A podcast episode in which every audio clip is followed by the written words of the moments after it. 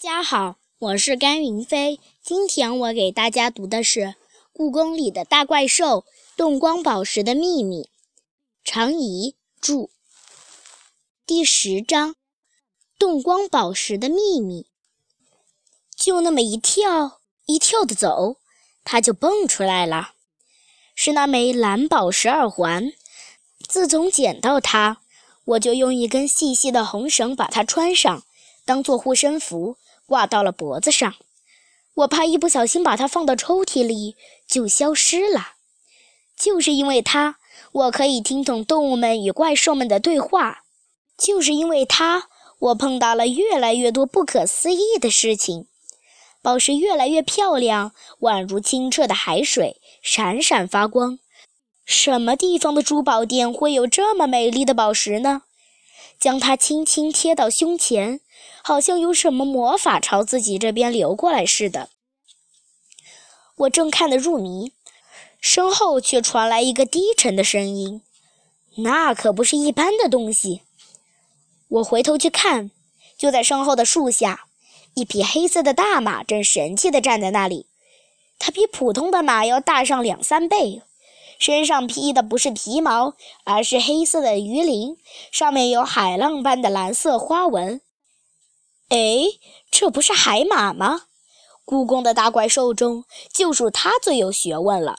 谁都知道它是故宫里那宝贵的瓷器和字画的守护神，也只有它知道那些东西的故事。难道这是你丢的？虽然这样问，我却把宝石耳环紧紧攥进了手心里。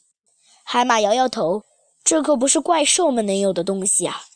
我松了一口气，但仍然不放心地问：“嗯，那你知道这耳环是谁的吗？”“这个呀，应该是巫师的吧。”一边说，海马一边慢悠悠地向御花园的方向走去。那上面的宝石可不是一般的宝石，那是动光宝石，在太阳下能散发出七种颜色的光芒。戴上它的人就能听懂所有动物、神仙、怪兽的话。而神仙和精灵被它的七彩光芒照到的话，也就不能再隐身了。这么厉害呀！我深吸一口气。所以呀，这种宝石一直以来都保管在皇帝的巫师手里。巫师会用它与神明对话，预知未来。无论在哪里发现了这种宝石，当地人都立刻送到皇宫里。可是。现在没有皇帝，也没有巫师了呀。这只耳环到底是谁丢的呢？虽然心里好奇，我却没有问出口。对于现在的我来说，无论这只耳环是谁丢的，我也不愿意还回去。即便知道这样做不对，我也不愿意把它交给别人。我手里一边摆弄着宝石耳环，一边跟着海马走进御花园里。你说？被它七彩光芒照到的话，精灵和神仙就不能隐身了，这是真的吗？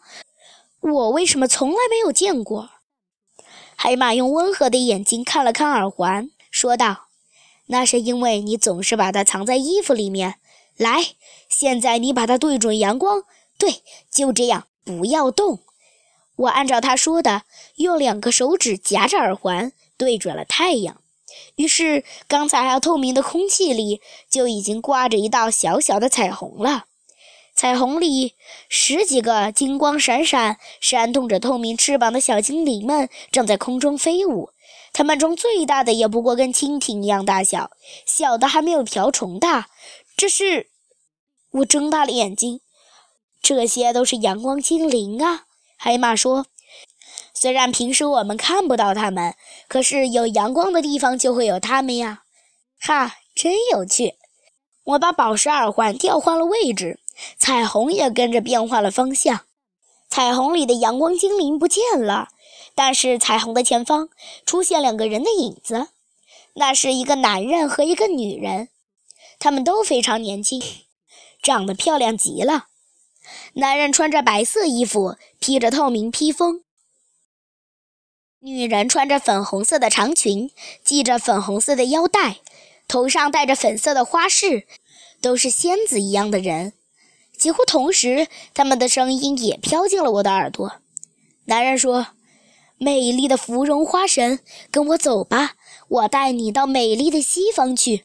那里有金色的沙漠，有晶莹的冰雪，都是你从未见过的景象。芙蓉花神呐，跟我一起飞翔，飞到西方去吧。”他这样柔声柔气的劝说，芙蓉花神却生气了。他皱起眉头：“可恶的风神，你总是这样无礼！春天的时候吹掉人们的帽子，吹断风筝的丝线；夏天的时候吹来雨云，让树木都风雨飘荡；秋天的时候吹起尘土，掀起海浪；冬天的时候吹落树叶和果实，让一切都陷入死亡。”我的姐妹们都受到了你的伤害，花朵纷纷落地，沾满泥土，变成人们的地毯；花瓣被你吹得到处翻飞，落到肮脏的地方；花草的嫩芽都被你毁坏了。你最好早点离开，要不然我将与你决斗。风神听了并不生气，还哈哈哈的大笑起来。芙蓉花神，我看你美丽动人。怎么说起话来就这样让人伤心呢？我让你香飘万里，让你在风中摇曳，你居然还要与我决斗！我倒要让你看看我的厉害！突然，彩虹中风神的身子消失了。与此同时，一阵猛烈的西风吹过，刚才还静静的，连一丝微波都没有的芙蓉花田里，这会儿。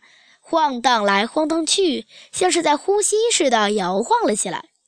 风神发威了，海马在我身后小声说：“芙蓉花要遭殃了。”西风越来越大，芙蓉花的花瓣如雪般的被夹在风中，飘飘落落。很快，绿色的草地上、花圃里、柏树下就铺满了厚厚的花瓣。眼看着那些刚才还盛开的花朵们都已经无精打采了，我开始着急了。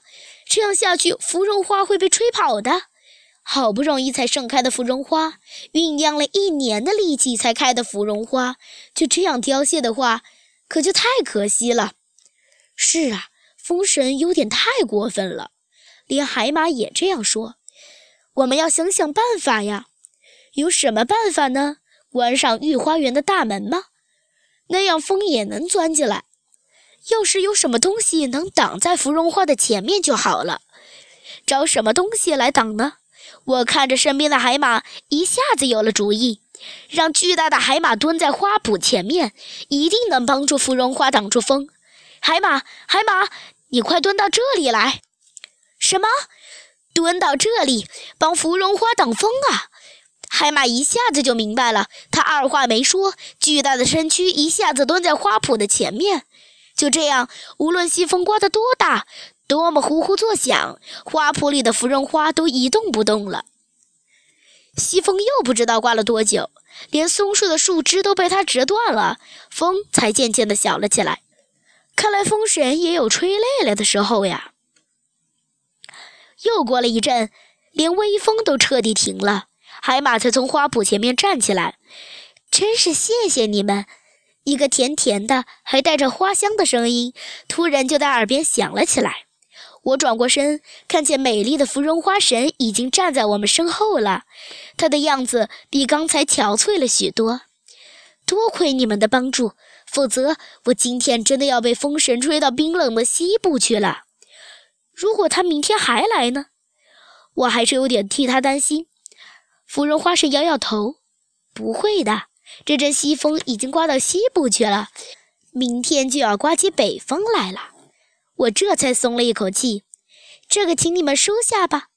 不知道什么时候，芙蓉花神手里面多了两顶粉红色的帽子，这是用芙蓉花瓣做的帽子，颜色是朝霞般的颜色，没有帽檐，样式也十分简单，但却能发出好闻的香气。